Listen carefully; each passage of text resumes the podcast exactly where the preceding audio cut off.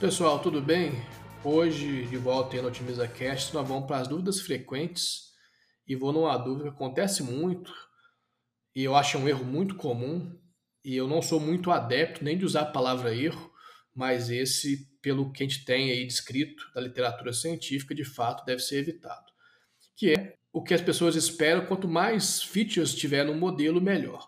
O que, que são features? São informações, dados que você vai pôr no modelo. Então, por exemplo, você está fazendo a previsão da saúde da pessoa, você fala, vou medir a pressão, vou medir o batimento cardíaco, vou medir a glicose. Cada um desse tipo de dado é uma feature, é algo específico.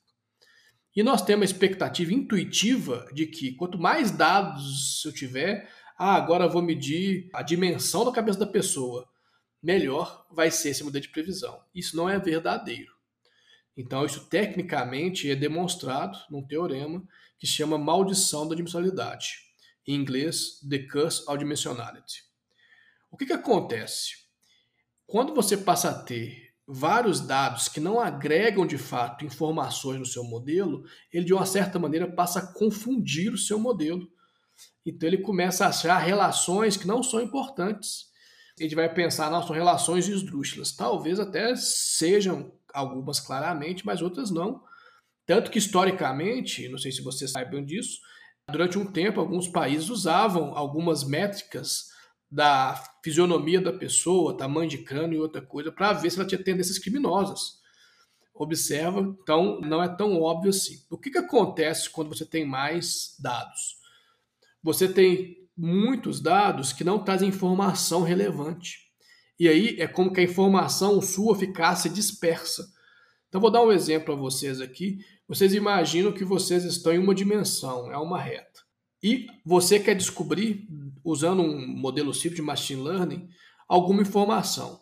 O modelo mais simples de machine learning que eu conheço é o vizinho mais próximo. Você procura quem é o vizinho mais próximo e fala que o que você não conhece é igual a esse vizinho mais próximo, certo? Então, se eu estiver numa reta, o vizinho mais próximo está dentro daquela reta, certo?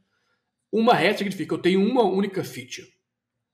Por exemplo, eu vou prever um problema cardíaco a partir do peso.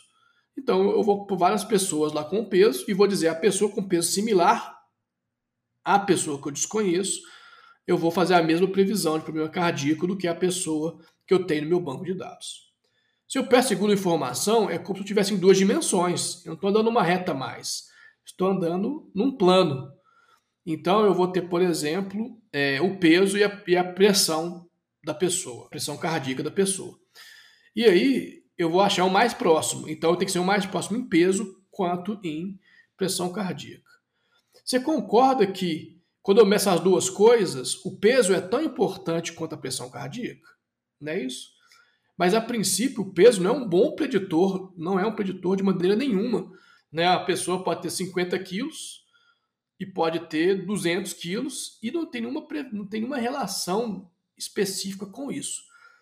Entretanto, quando você tem, por exemplo, a pressão, sim, a, pressão é uma medida muito direta com seu problema cardíaco. Então é um caso claro onde a informação extra, não, não, o dado extra não, não gerou nenhuma informação adicional para sua decisão. Você tem que sempre acrescentar no modelo coisas que informam coisas relevantes. É importante é o triglicéridos, isso é importante. Pressão cardíaca, histórico familiar, isso é mais importante nesse caso, por exemplo, do que o peso e a altura da pessoa, certo? Então espero ter ajudado vocês. Não enchem seus modelos de features, porque não funciona.